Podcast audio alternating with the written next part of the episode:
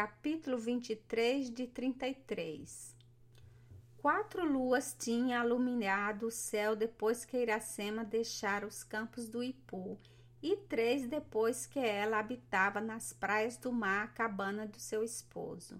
A alegria morava em sua alma. A filha dos sertões era feliz como a andorinha que abandona o ninho de seus pais e emigra para fabricar novo ninho no país onde começa a estação das flores. Também Iracema achava nas praias do mar um ninho do amor, nova pátria para o coração. Ela discorria as amenas campinas como colibri, borboletando entre as flores da acácia. A luz da manhã já a encontrava suspensa ao ombro do esposo e sorrindo como a enrediça que entrelaça o tronco e todas as manhãs o coroa de nova grinalda. Martim partia para a caça com Poti. Ela esperava-se então dele, para mais sentir o desejo de tornar a ele. Perto havia uma famosa lagoa no meio da verde campina. Para lá volvia a selvagem o ligeiro passo. Era a hora do banho da manhã. Atirava-se à água e nadava com as graças brancas e as vermelhas jaçanãs. Os guerreiros pitiguaras que apareceram por aquelas paragens chamavam a essa lagoa da beleza porque nela se banhava Iracema, a mais bela filha da raça de Tupã. E desde esse tempo as mães vinham de longe mergulhar suas filhas nas águas da Porangaba, que tinham a virtude de tornar as virgens formosas e amadas pelos guerreiros.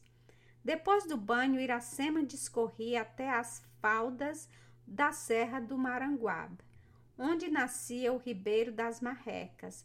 Ali crescia na frescura e sombra as frutas mais saborosas de todo o país. Delas fazia copiosa provisão e esperava-se embalando nas ramas do maracujá que Martim tornasse da caça. Outras vezes não era a Jereaú, que levava sua vontade, mas do oposto lado, junto da lagoa da Sapiranga, cujas águas diziam que inflamavam os olhos. Acerca dali havia um bosque frondoso de muritis, que formavam no meio do tabuleiro uma grande ilha de formosas palmeiras. Iracema gostava de Muritapuá, onde o vento suspirava docemente. Ali empolpava ela o vermelho coco para fabricar a bebida refrigerante, adoçada com o mel da abelha que os guerreiros amavam durante maior calma do dia. Uma manhã, Poti guiou Martim à caça. Caminharam para uma serra que se levanta ao lado da outra do Maranguaba. Sua irmã, o ato cabeço se curva à semelhança do bico adunco da arara pelo que os guerreiros a chamam Aratanha. Eles subiram pela encosta da Guaiúba, por onde as águas descem para o vale e foram até o córrego habitado pelas pacas.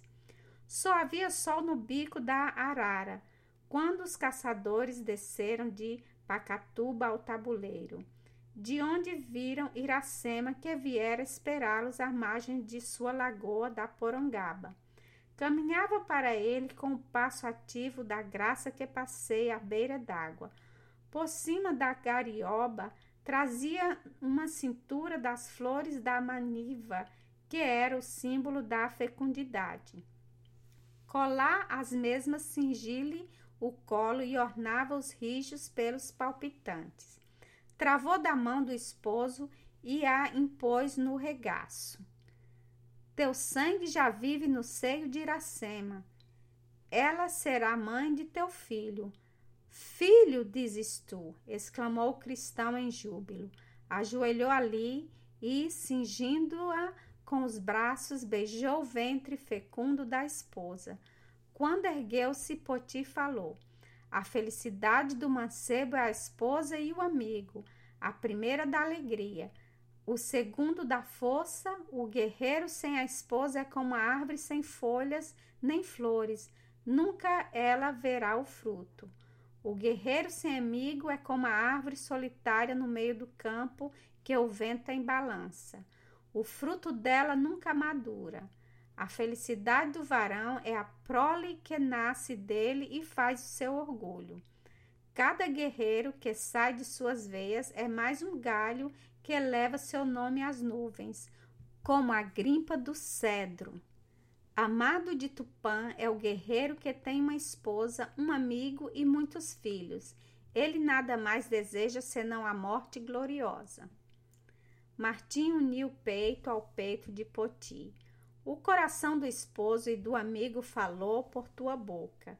O guerreiro branco é feliz, chefe dos pitiguaras, senhores das praias do mar, e a felicidade nasceu para ele na terra das palmeiras, onde recende a baunilha, e foi gerada do sangue de tua raça, que tem no rosto a cor do sol.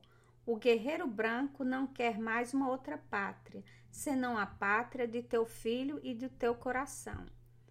Ao romper d'alva, Poti partiu para colher as sementes de crajuru, que dão a mais bela tinta vermelha, e a casca do angico, de onde sai a cor negra mais lustrosa. De caminho, sua flecha certeira abateu o pato selvagem que planeava nas aires, e ele arrancou das asas as longas penas, subindo ao Mogoribe, rugiu a inúbia. A refega que vinha do mar levou longe o ronco som. O búzio dos pescadores do Trairi e a trombeta dos caçadores do Soipé responderam. Martim banhou-se na água do rio e passeou na praia para secar o corpo ao vento e ao sol. Ao seu lado ia Iracema, que apanhava o amba amarelo que o mar arrojava. Todas as noites a esposa perfumava seu corpo e a alva rede para que o amor do guerreiro se deleitasse nela voltou Poti. Capítulo 24 de 33 Foi costume da raça filha de Tupã que o guerreiro trouxesse no corpo as cores de sua nação. Traçavam em princípio negras riscas sobre o corpo, à semelhança do pelo do coati, de onde procedeu o nome dessa arte da pintura guerreira. Depois variavam as cores e muitos guerreiros costumavam escrever os emblemas de seus feitos. O estrangeiro, tendo adotado a pátria da esposa e do amigo, devia passar por aquela cerimônia para tornar-se um guerreiro vermelho, filho de Tupã. Nessa intenção, fora Poti se prover dos objetos necessários. Iracema preparou as tintas, o chefe, embebendo as ramas da pluma, traçou pelo corpo os riscos vermelhos e pretos que ornam a grande nação pitiguara. Depois pintou na fronte uma flecha e disse: Assim como a seta traspassa o duro tronco, assim o olhar do guerreiro penetra na alma dos povos. No braço, um gavião. Assim como o anagê cai nas nuvens, assim cai o braço do guerreiro sobre o inimigo no pé esquerdo a raiz do coqueiro. Assim como a pequena raiz agarra na terra o alto coco, o pé firme do guerreiro sustenta seu corpo. No pé direito pintou uma asa. Assim como a asa do Majoí rompe os ares, o pé veloz do guerreiro não tem igual na corrida. Iracema tomou a rama da pena e pintou uma folha com uma abelha sobre. Sua voz receou entre sorrisos. Assim como a abelha fabrica mel no coração negro do jacarandá, a doçura está no peito do mais valente guerreiro. Martim abriu os olhos e os lábios para receber o corpo e alma da esposa. Meu irmão é um grande guerreiro da nação pitiguara. Ele precisa de um nome na língua de sua nação. O nome do teu irmão está em seu corpo, onde o pus tua mão. Coatiabo, exclamou Iracema. Tu disseste: Eu sou o guerreiro pintado, o guerreiro da esposa do, e do amigo. Poti deu o seu irmão arco e o tacape, que são as armas nobres do guerreiro. Iracema havia tecido para ele o corcá e a araçóia, ornato dos chefes ilustres. A filha de Araquém foi buscar a cabana as iguarias do festim e os vinhos de genipapo e mandioca. Os guerreiros beberam copiosamente e trançaram as danças alegres, durante que volvia em torno dos fogos da alegria ressoavam as canções.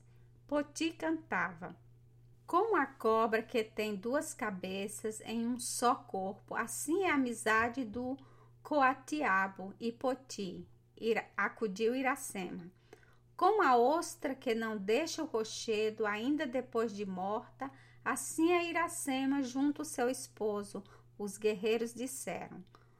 Como o jatobá na floresta, assim é o guerreiro coatiabo entre o irmão e a esposa. Seus ramos abraçam os ramos do ubiratã e sua sombra protege a relva humilde. Os fogos da alegria arderam até que veio a manhã, e com eles durou o festim dos guerreiros.